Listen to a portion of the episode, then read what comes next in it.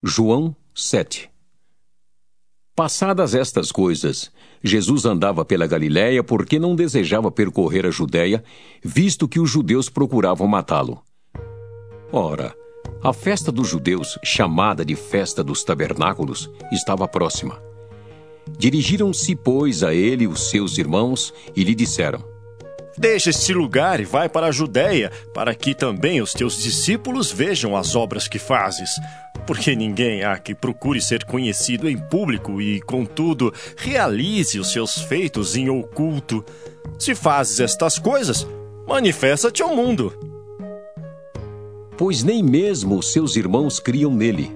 Disse-lhes, pois, Jesus: O meu tempo ainda não chegou, mas o vosso sempre está presente. Não pode o mundo odiar-vos, mas a mim me odeia. Porque eu dou testemunho a seu respeito de que as suas obras são más. Subi vós outros à festa. Eu, por enquanto, não subo, porque o meu tempo ainda não está cumprido. Disse-lhes Jesus estas coisas e continuou na Galiléia. Mas depois que seus irmãos subiram para a festa, então subiu ele também, não publicamente, mas em oculto. Ora, os judeus o procuravam na festa e perguntavam: Onde estará ele? E havia grande murmuração a seu respeito entre as multidões. Uns diziam: Ele é bom. E outros: Não, antes engana o povo. Entretanto, ninguém falava dele abertamente por ter medo dos judeus. Corria já em meio à festa e Jesus subiu ao templo e ensinava. Então os judeus se maravilhavam e diziam: Como sabe este letras sem ter estudado? Respondeu-lhes Jesus: O meu ensino não é meu, e sim daquele que me enviou. Se alguém quiser fazer a vontade dele, conhecerá a respeito da doutrina, se ela é de Deus ou se eu falo por mim mesmo. Quem fala por si mesmo está procurando a sua própria glória. Mas o que procura a glória de quem o enviou, esse é verdadeiro e nele não há justiça. Não vos deu Moisés a lei? Contudo, ninguém dentre vós a observa. Por que procurais matar-me? Respondeu a multidão: Tens demônio. Quem é que procura matar-te? Replicou-lhes Jesus: Um só feito realizei e todos vos admirais. Pelo motivo de que Moisés vos deu a circuncisão, eh, se bem que ela não vem dele, mas dos patriarcas. No sábado circuncidais um homem. E se o homem pode ser circuncidado em dia de sábado, para que a lei de Moisés não seja violada, por que vos indignais contra mim? Pelo fato de eu ter curado num sábado ao todo um homem. Não julguei segundo a aparência, e sim pela reta justiça. Diziam alguns de Jerusalém: Não é este aquele a quem procuram matar? Eis que ele fala abertamente e nada lhe dizem. Porventura reconhecem verdadeiramente as autoridades que este é de fato o Cristo?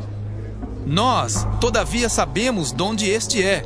Quando, porém, vier o Cristo, ninguém saberá de onde ele é. Jesus, pois, enquanto ensinava no templo, clamou, dizendo: Vós não somente me conheceis, mas também sabeis de onde eu sou. E não vim porque eu de mim mesmo quisesse, mas aquele que me enviou é verdadeiro, aquele a quem vós não conheceis. Eu conheço porque venho da parte dele e fui por ele enviado. Então procuravam prendê-lo, mas ninguém lhe pôs a mão, porque ainda não era chegada a sua hora. E, contudo, muitos de entre a multidão creram nele e diziam: Quando vier o Cristo, fará porventura maiores sinais do que este homem tem feito? Os fariseus, ouvindo a multidão murmurar estas coisas a respeito dele, juntamente com os principais sacerdotes, enviaram guardas para o prenderem. Disse-lhe Jesus: Ainda por um pouco de tempo estou convosco, e depois irei para junto daquele que me enviou. A vez de procurar-me, não me achareis. Também aonde eu estou, vós não podeis ir. Disseram, pois, os judeus uns aos outros: Para onde irá esse que não possamos achar? Irá porventura para a dispersão entre os gregos com o fim de os ensinar? Que significa de fato o que ele diz? A vez de procurar-me e não me achareis. Também aonde eu estou, vós não podeis ir. No último dia, o grande dia da festa, levantou-se Jesus e exclamou: Se alguém tem sede, venha a mim e beba. Quem crer em mim, como diz a Escritura, do seu interior fluirão rios de água viva. Isto ele disse com respeito ao Espírito que haviam de receber os que nele crescem. Pois o Espírito até aquele momento não fora dado, porque Jesus não havia sido ainda glorificado. Então, os que dentre o povo tinham ouvido estas palavras diziam: Este é verdadeiramente o profeta. Outros diziam: Ele é o Cristo. Outros, porém, perguntavam: Porventura o Cristo virá da Galiléia?